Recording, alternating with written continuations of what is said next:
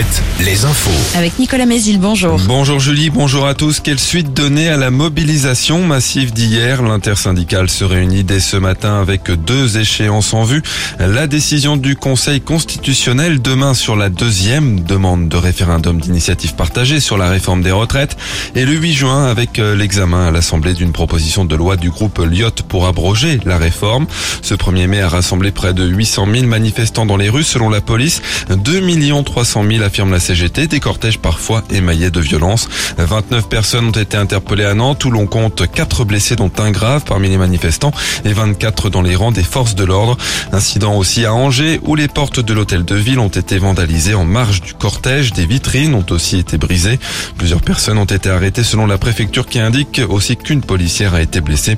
Entre 12, entre 12 500 et 18 000 manifestants ont battu le pavé en Maine-et-Loire, 7 000 à 13 500 en Vendée. Les soignants non vaccinés contre le Covid vont bientôt réintégrer leur service. Le ministre de la Santé François Braun annonce la parution d'un décret à la mi-mai, décision qui fait suite à l'avis favorable de la haute autorité de santé fin mars.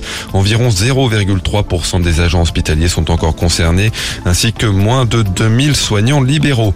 Retour au calme près de la Roche-sur-Yon dans la zone des agents où une rêve partie géante était organisée ce week-end. Jusqu'à 5000 personnes y ont participé.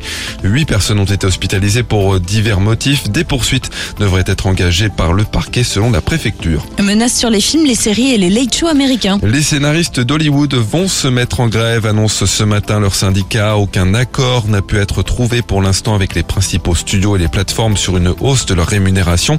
Le dernier conflit similaire il y a 15 ans avait duré plusieurs mois, plus de trois mois même, retardant la production de nombreux films et séries.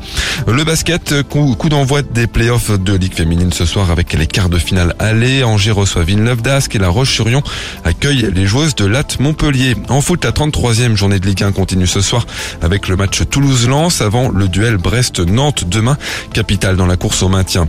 En national, Cholet se sépare de son entraîneur à trois journées de la fin du championnat. Décision prise d'un commun accord, commun entre le club et Stéphane Rossi.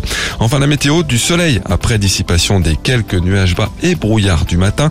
Les maxi remontent 19 à 21 degrés. Très bonne matinée à tous.